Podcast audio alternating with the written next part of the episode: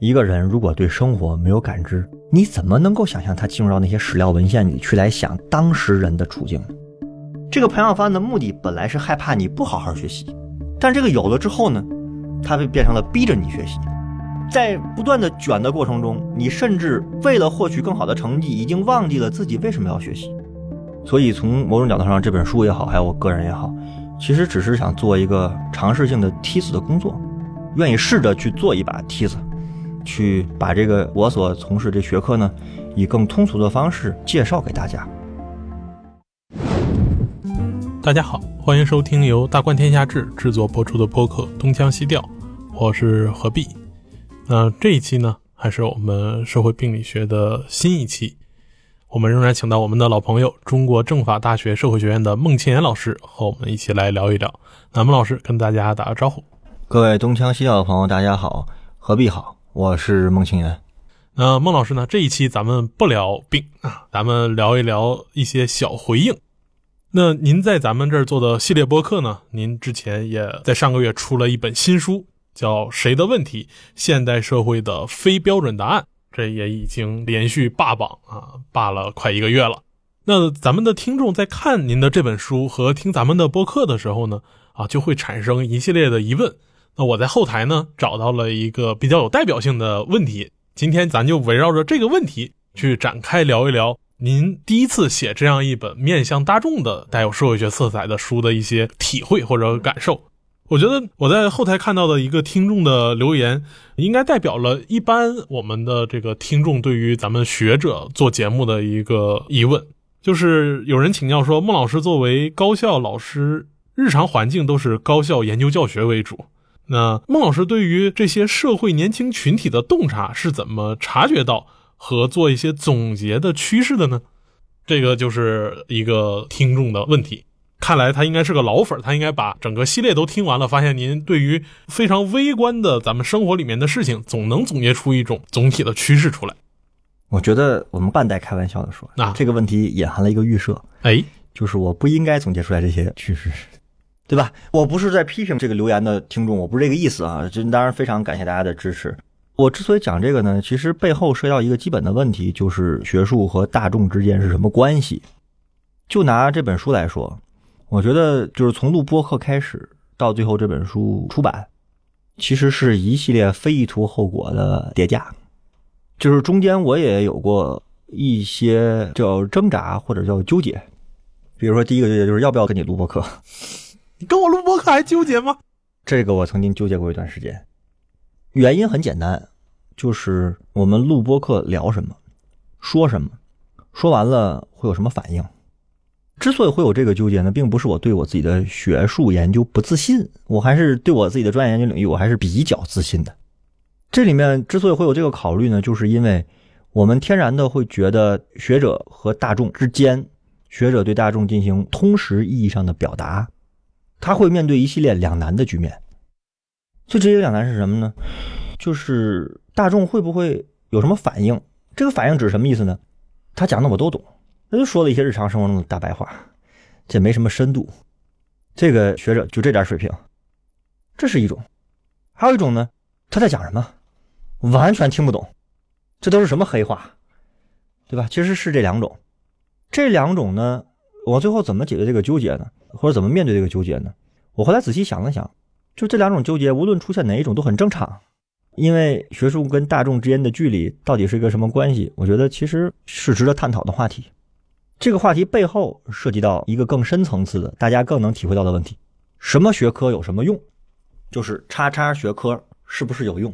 这学科有用，那学科没用。这是一旦到了高考填志愿季，就会成为社会热点，每年来这么一次，非常准时。伴随着高考填志愿，如果我们现在看各种短视频，各种都会有这些讨论。文科有什么用啊？啊，文科有没有用啊？文科就是没用。理科有什么用啊？某种意义上，理科也没太大用，工科最有用，对吧？我们会有各种各样的这样的讨论。我的想法是这样的，就是一个话题连带着另外一个话题。那么，我们就先来讲第一个，学者跟大众之间的关系。觉得某种意义上，这话题我认为比较严肃。什么叫比较严肃呢？当学者坦率地说，大部分研究者，比方说哈社会学、经济学、历史学、哲学，中文，我就不讲自然科学了，自然科学我更是外行，我就不能多说了。就是类似于这样的人文社会科学，如果我讲了一堆，你觉得他在讲什么？我怎么听不懂？我想说的一句话，这很正常。为什么？因为你得承认，学者首先是一个职业，或者要是一个行业。这个职业当中的人是以做学术研究为生的。你是历史学毕业的，历史学的博士每天都要和典籍、文献、史料打交道，你这是你的日常工作啊。社会学的每天大部分的时间也要和文献打交道，另外一部分时间要在田野里面，更多的去田野里面去看，这也是我们的工作。所以有人说，你看你总去做田野多好，都是旅行。你知道要完成一个真正的田野调查，那才是真正的特种兵。你到那儿去，因为你的时间是有限的，你的研究经费是有限的，你怎么样在最短的时间里面获取你最需要的资料？这个不是说我没经过学术训练我就可以搞定的，也不是说我是个社牛我就可以搞定，我是社恐我就搞不定，跟这没关系，它是一套训练。比方说到了田野点结束一天的访谈，然后你还要去判断找谁做访谈，我看什么样的文献资料？你说给我点材料看看，你要看什么材料？材料浩如烟海。结束了一天的田野工作，你回到酒店。你以为可以休息了？我跟你说，严格的田野训练，你回去一定要写田野日记。我不知道有多少有这个体会啊。就是如果你从早上八点开始出门去做田野、做访谈、查资料，晚上回去九点钟，在田野中少不了一些搜索。你回到酒店、回到房间或者回到你的房东的家里，关起门来，你还要写田野日记。田野日记怎么写？就流水账，每天做什么，见到了谁，说了什么话，看到了什么。甚至我以前我印象，我老师就是以身作则，要求我们的就是最好当天的访谈录音当天听，当天整。你知道这是一个非常非常艰巨的工作任务吗？如果是一天的话，我讲这么多并不是在诉苦，我讲你得承认，如果说一个学者对大众讲的话，大众都能听懂，就是他不是故意的哈，就是他自然的，他讲的东西你就都听懂了。那我认为某种意义上，学者这个职业的存在必要性就没有了，因为他没有门槛。我认为任何行业都有门槛可能有人会说送快递、送外卖有什么门槛啊？我坦率的说啊，我觉得送快递、送外卖也不是没有门槛的。我们今天录制的这个时间，今天北京外面至少三十八九度，你在这个天气里面，你送一天你试试，你还要处理接单问题，怎么规划路线问题？因为你送快递、送外卖这些，你的接单的用户非常重要啊，你怎么跟他打交道？这些不是没有门槛的，没有任何一个行业是没有门槛的。他只要是个职业，那学者的门槛就是这个，他必然会出现一些所谓专业领域，我们可以叫学术黑化，对吧？学术黑化就是别人听了不明觉厉的东西，你或者不明不利也可以，不管怎么样，不管利不利，反正明不明是很重要的。如果是这样的情况，我认为学术跟大众之间，我们就说有距离，甚至有人说有鸿沟，我认为反而是件正常的事情，它不是不正常的。比方说。我在这本书里面，就是谁的问题这本书里面，你看上去在讲一个一个现象，其实我背后是有他的分析的路数的。我有我自己的套路，我这个套路呢，我故意没有写出来，就是我用了什么卡尔马克思的理论，我用了什么福柯的理论，我基本是一笔带过。为什么呢？因为我觉得那些说实话没必要讲，因为你把那些全讲出来，你会造成一个问题，你知道吧？你知道什么问题吗？就是你会让大众陷入到一种不知道你在讲什么的逻辑里面。你随便从市面上找来一本关于福柯的书，你翻一翻，你看你看得下去吗？我讲真啊，就是我认为大部分是看不下去的。福柯还是文笔很好的，他的文笔跟修辞非常好，但是大众依然不会看得下去。我不用讲大众，我在是个二十多岁的大学社会学本科生的时候，我第一次读福柯，我就只有一个感受：好牛。你要再问我哪儿牛，不知道，我真不知道。他是这种状态。就是有些东西呢，不见得什么都要讲出来，讲与不讲是学者面对不同的人来讲的。比方说，我要是对这个专业的学生，我就不能像写这本书这样写，我就必须掰开了揉碎了给他讲福柯这话到底是什么意思。福柯这句话到底是什么意思？对于大众来说没有什么意义。我没有任何精英主义的视角，不是在贬低大众，不是这意思。就他对你真的没有意义。我最熟悉的福柯的作品《规训与惩罚》《封建与文明》。我觉得非常精彩的著作，有多少人真的市面上都能买到？你买一本你看看，你觉得你自己就在没有任何外带讲解的情况下，你觉得你看得下去吗？很多人看不下去的，更不用讲更抽象的作品，《资本论》有多少人看得下去啊？卡尔马克思《资本论》经典吗？绝对经典。马克思韦伯这么牛，《新教伦理资本主义精神》可以说是马克思韦伯我认为最通俗的作品了。有多少人读《新教伦理》读得下去呢？我真的是觉得，就是你干读啊，就我自己读，我也不借助任何外部的解说和指导，我就自己看。这不是一个智力问题。我在二十多岁的时候，我也读不下去。我第一次读《新教伦理》的时候，完全读懵了，我不知道韦伯在讲什么，我就知道他告诉我一个事儿。啊，新教改革和资本主义出现在西方产生这个事情是有关系的，我就只记住这一个，我别的我完全不知道。后来是决定以这个为职业了，我才知道哦，韦伯里面讲的 calling 是什么意思，他讲的加尔文宗清教徒是什么样的状态，他的精神气质是什么，而这些东西对大众，你掰开揉碎讲这些，其实意义并不是很大。所以从这个角度上说，学者跟大众有时候说一些黑话，我认为很正常。因为那个黑话本质上不是为了跟大众沟通而出现的，它是为了同行之间沟通便利来出现的一些概念，对吧？就是这个概念是有它的语境的。我们以前录过几期社会病理学，我其实就讲，就是我们现代社会不太容易避免一个现象，叫断章取义，就是这个东西都是有语境的。这个概念的使用，这个黑话的使用是有它的特定对象的，就是它不是对所有人的。但同样的，你如果面对所有人，我认为啊，你就不能讲黑话。就是我不是面对的专业的学生，我的听众和读者并不是专业研究妇科的，不是专业研究托克维尔的，我就不太需要讲这些黑话，甚至我要避免这些黑话过多的出现，因为它会造成阅读障碍，它反而不利于我们和所谓通识大众读者之间的沟通和交流。我真的认为，任何一个职业都是有门槛的，在这个意义上。只不过有门槛高低的区别，但你要说这个行业没有任何门槛，我认为这个基本上不存在。他对人都是有要求的。那刚才您主要是在回应说，您是怎么向大众去传播、去传达，特别是您来到我的博客写了这本书，很大程度上是您的职业生涯的第一次。那其实刚才这个听众的提问里面呢，他前面的问题呢，其实是另一个方向上的。他的意思是说，他很好奇。他感觉学者大部分都是在学校里面做研究的，然后他很诧异于您是怎么能对这个潮流和年轻人有这么多感知的？是这样的，我觉得吧，我刚才讲的那番话呢，是讲学者是一个职业，我下面讲这话是要讲学者是个人，就是你不能把学者想象成一个非人的存在，就是我们也是正常人，就是我我们也是有生活的，就是所谓的非学者去面对柴米油盐酱醋茶。我们也要面对柴米油盐酱醋茶。我们面对的不只是人生、历史和国家，不是什么制度、秩序和文明，不只是这些。我们也是要吃饭的，我也是要追剧的，我也是要面对买房子、换房子，就是面对生活中的各种琐事的。这些怎么可能不食人间烟火呢？怎么可能呢？就是这些生活中的问题、境况，你只要是个人，大家能遇到的，我也都会遇到。我并不因此因为是学者身份而独立于外，我觉得这个是我回答这个问题最想说的一点，就是我们也是正常人，也是要吃饭的，也是要面对这些事儿的。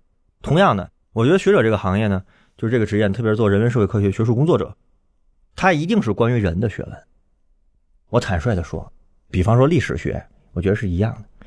比如说，一个人如果对生活没有感知，你怎么能够想象他进入到那些史料文献里去来想当时人的处境呢？你怎么能想象呢？就是他，除非完全的天赋异禀，否则我觉得不太可能。就是除非这个人是绝世的天才，就是说我这人现实生活中完全是个不懂任何事儿的人，但我就有天赋去来理解历史上的任何事儿。我认为这种人都是少数，是极少数。就是人是这样一种动物，我们以前聊过这个话题，困于过往，这不是一个悲观的丧的词，而是说。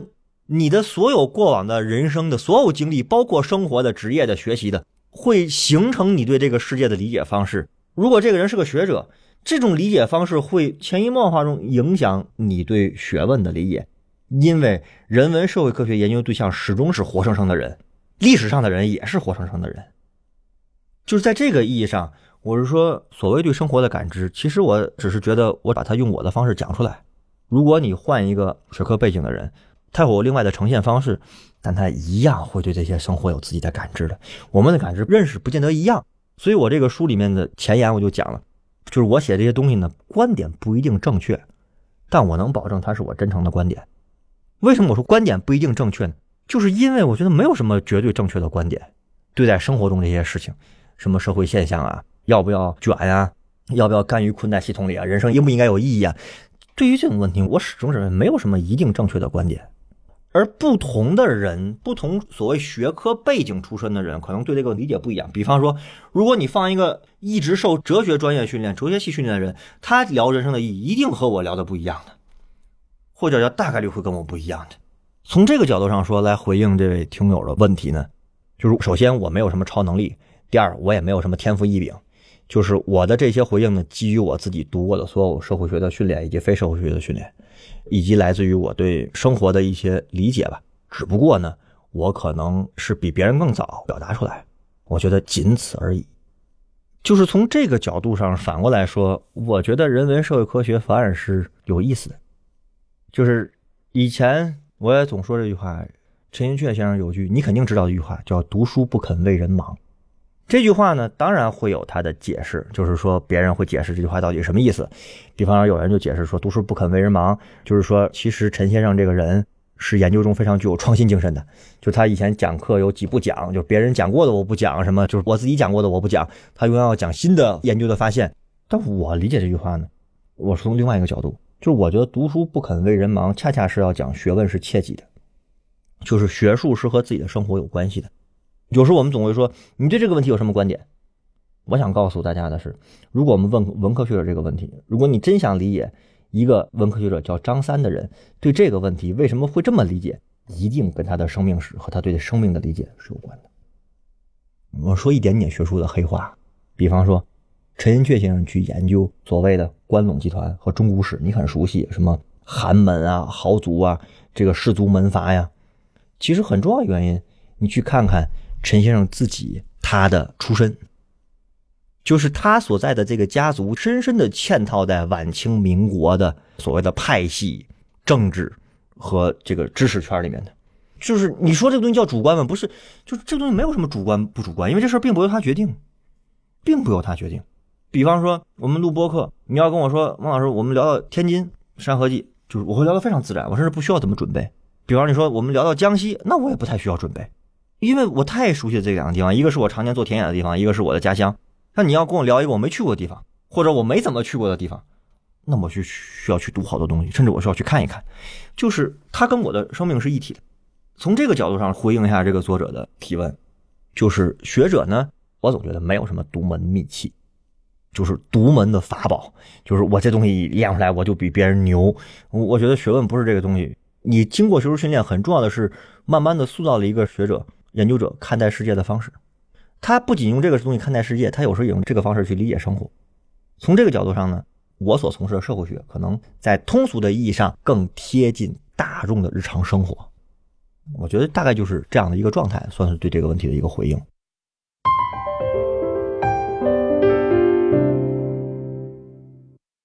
其实我想，在自媒体比较发达以前呢，很多普通人，就是学术圈之外的人，对于大学老师的想象，可能更多的还是白大褂、戴眼镜，表情比较木讷，就是有点这个当年写那个陈景润的报告文学一样啊，似乎就是个语人，可能也就是会自己用饭盒打个饭，剩下其他全都不会。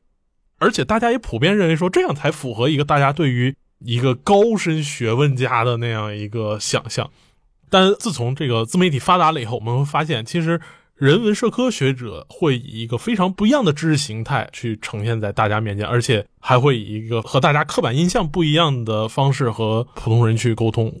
我觉得这也是人文社科这样一个学科专业和大家一直所理想的那样纯理工科的东西很不一样的一个状态。这个不由得让我想到，两个月前有个著名的高考报专业的咨询专家说：“哈。”不要去报新闻学，还是要去报点有用的。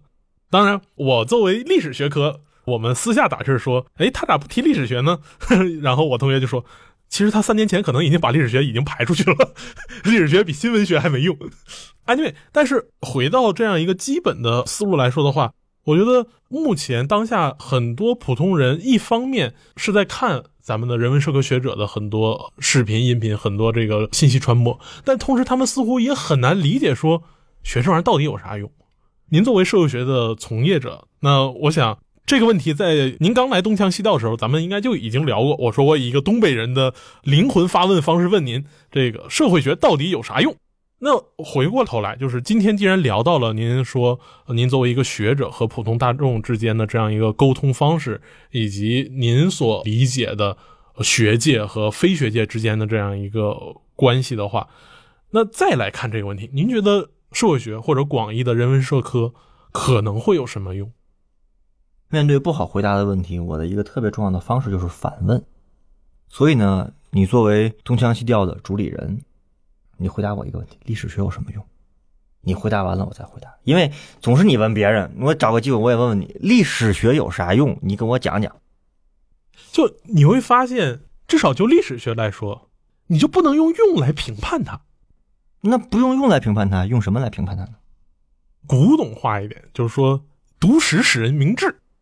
核心是什么呢？就是历史学给你提供了足够多的过往的经验，它并不一定说像数学、物理那样给你个因果关系，知道桌子跳起来有个力在拍它，或者是有个力在拽它。但是呢，历史学至少能够给你一种说，哎，眼前的事情似曾相识感。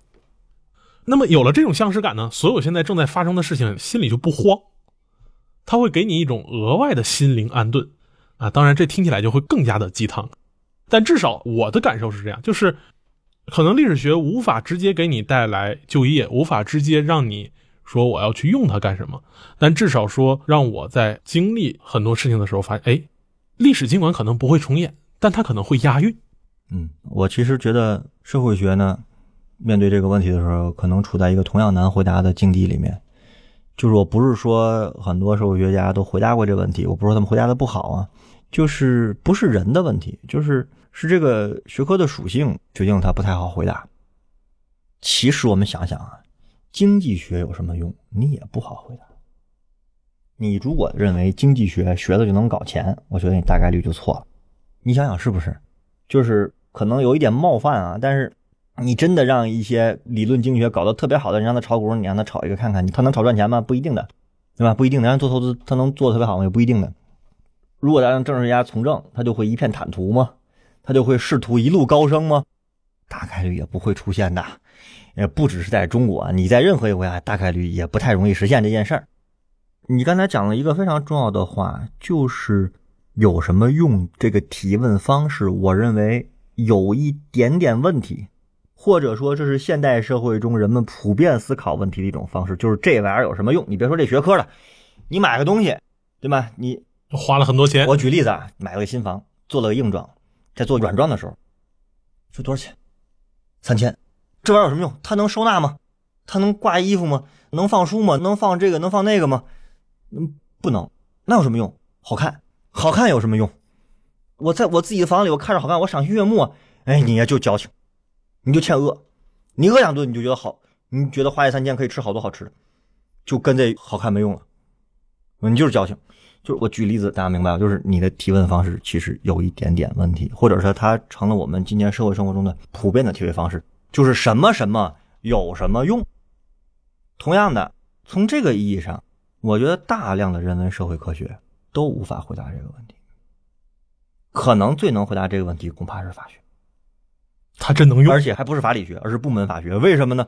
你会发现，既不是法理，也不是法史，而是部门法。为什么呢？部门法核心就是教法条，法学的核心是甲和乙俩人，不管他们活生生的人是什么样的，他的这个行为要承担什么责任，乙可以追溯他的什么权利，其实是把活生生的人变成甲和乙的关系，来进行一个普遍的 universal law。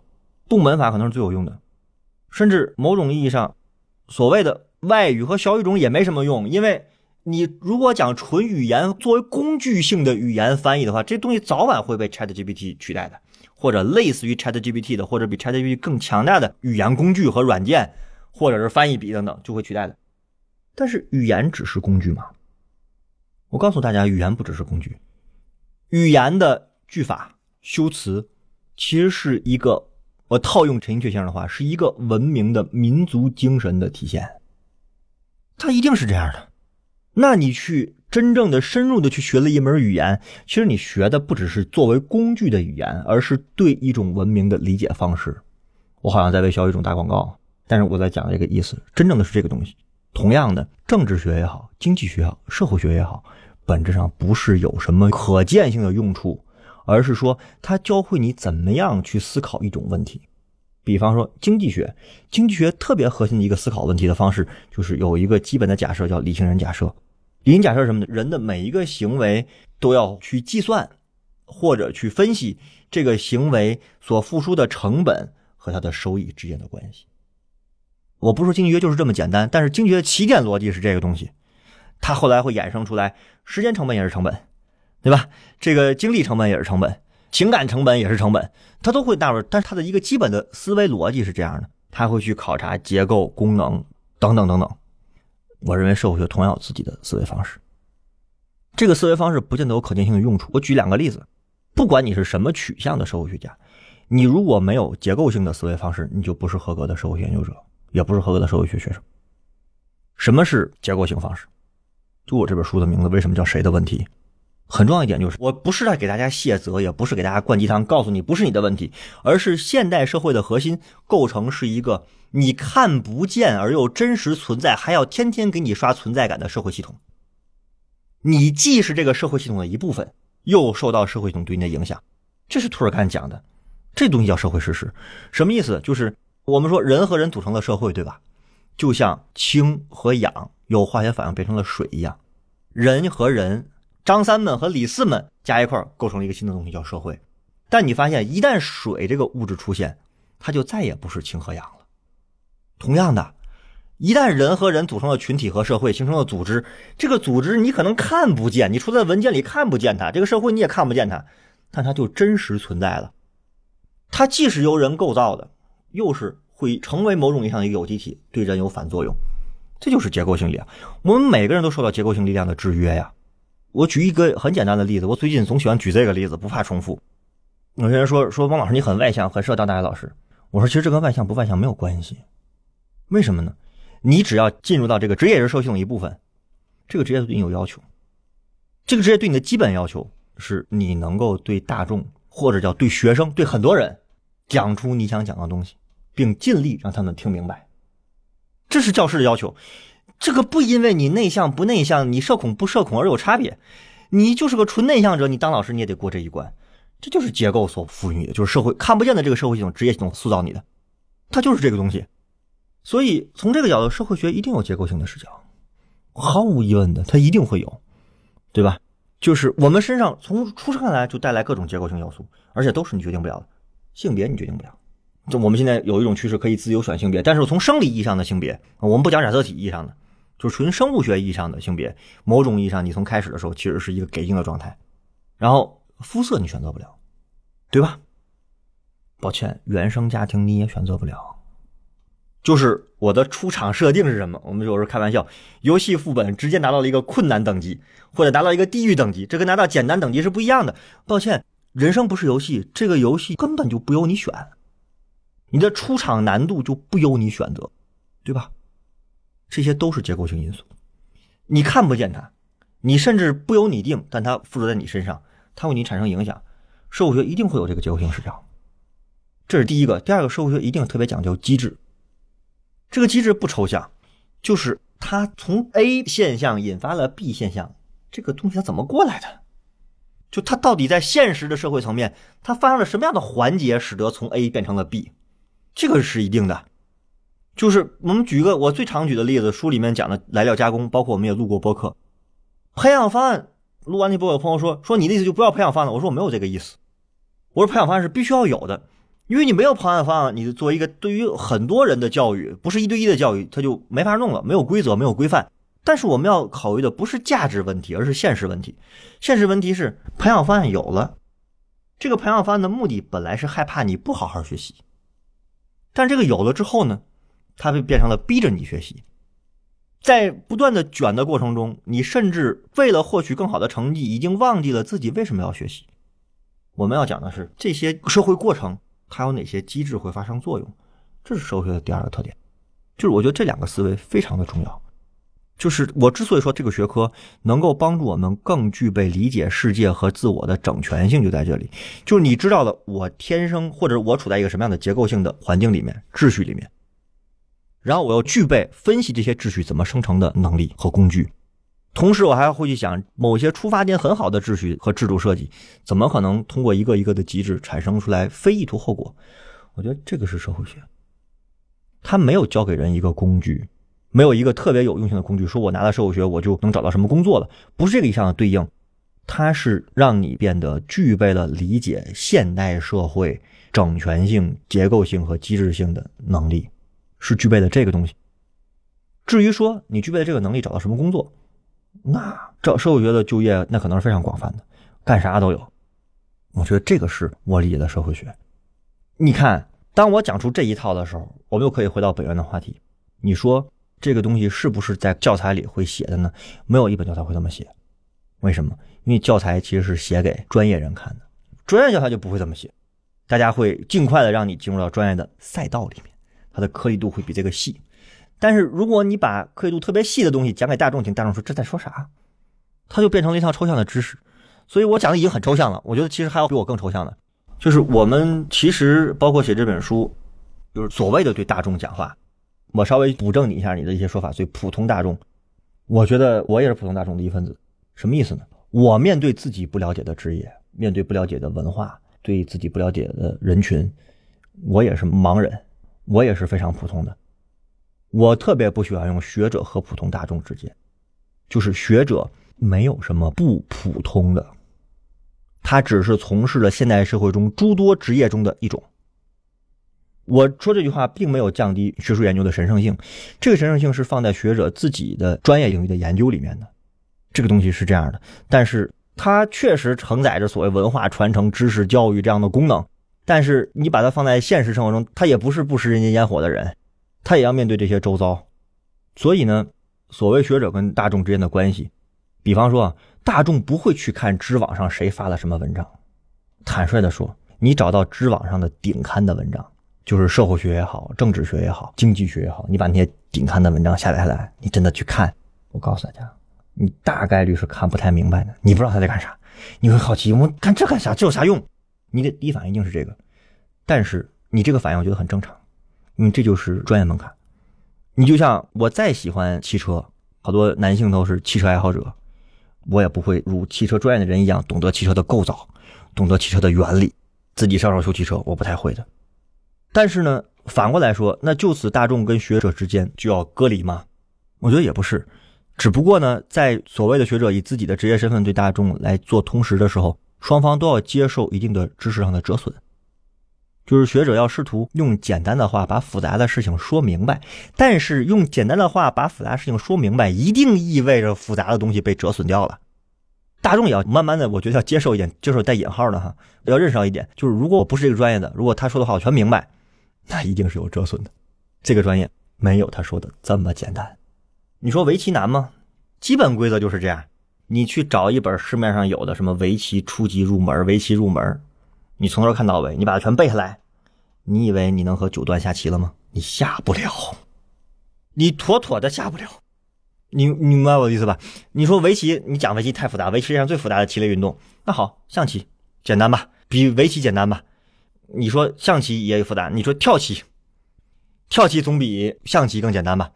如果有职业跳棋，你相信我，你是一个业余爱好者，你和职业跳棋的选手完全不在一个 level 上，就他总有你的黑洞。就是我们不要天然的去想他们天然是对立的关系，或者天然就应该一样，它一定是有差异的。但这个差异之间呢，需要桥梁，不是每个人都愿意做这个桥梁。我甚至会觉得。有人愿意去做这个桥梁，也不见就是好事儿。我觉得有人不愿意做桥很正常，只不过这是一个个人选择。就是从某种程度上说，我更愿意在这个上做梯子，就是包括我们会谈到一些书啊、一些东西啊。我不是让大家去读这本书，嗯，其实没啥必要。但是如果你真的有兴趣，我告诉大家，你们一定不要完全相信我讲的，不是我不自信。比方说，我经常用妇科。如果你对妇科感兴趣，你真的该自己去看一看妇科，而不是听我讲妇科是怎么回事因为我理解的妇科和你理解的妇科不见得一样。所以从某种角度上，这本书也好，还有我个人也好，其实只是想做一个尝试性的梯子的工作，愿意试着去做一把梯子，去把这个我所从事这学科呢，以更通俗的方式介绍给大家，仅此而已。好，非常感谢孟老师今天和我们分享了他这本书的写作的一个背后的心理的历程。那虽然他说并不一定非得推荐大家去读这本书。但我觉得，我读过这本书以后，我认为还是一个非常好的梯子的。假如大家对于周遭的事情感兴趣，我觉得社会学还是一把非常有意思的分析工具，去让我们理解我们所处的环境。而社会学可能作为一个专业，像刚才孟老师说的，他对很多大众都是有门槛的。但是我们依然有我们大观的学者愿意给大家做一个梯子，愿意用自己尽量让大家能够听得懂的语言、听得懂的方式，向大家介绍我们自己的学科是怎么理解周遭现实这件事情的。那再次感谢孟老师来到我们东腔西调，和我们讲述了您这本书背后的故事。非常感谢大家，感谢何必。嗯，那最后呢，再向大家做一个硬广。我们大观学者这些年一直在做一项事业，就是把学院里的知识用大众能听得懂的语言来表达。可能这些知识并没有什么实际的用途，但它或许能帮我们重新理解自我和世界。比如，您对人文社科感兴趣，可以在喜马拉雅上找到大观学者共同设计的《人文通识一百讲》。假如您特别好奇我们的老师为什么能够懂得这么多知识，我想，我们大观的学者们根据自己的学习和研究体验，向大家专门总结了人文社科最基础的世界观和他理解问题方式的来源。那欢迎大家去喜马拉雅上关注“吃透经典”，施展领衔解读十本中西必读书。那除了这些知识以外，我想大家还会很好奇，我们现代世界是怎么来的？我们生活的这样一个世界和祖先的那些传统到底有什么不一样？欢迎大家去看理想，关注我们大观学者共同合作制作的《现代世界五百年》，什么造就了今天的我们？那此外呢，其实我们大观学者在 B 站还有一系列的视频课程，比如我们今天的孟庆岩老师在 B 站上就还有一门更加专业的社会学课程，叫《经典社会学思想二十讲》。那此外，我的播客里面还有一位偶然露出的老朋友。中国政法大学政府与公共管理学院的李云老师所开设的“偏见看政治”，那在这门课里面，他会带着大家去学习最基本的政治学的相关知识。此外，还有著名的哲学学者刘擎老师所做的《哲学与思想实验》。那欢迎大家到这些平台上选择自己感兴趣的课来听。好，谢谢大家。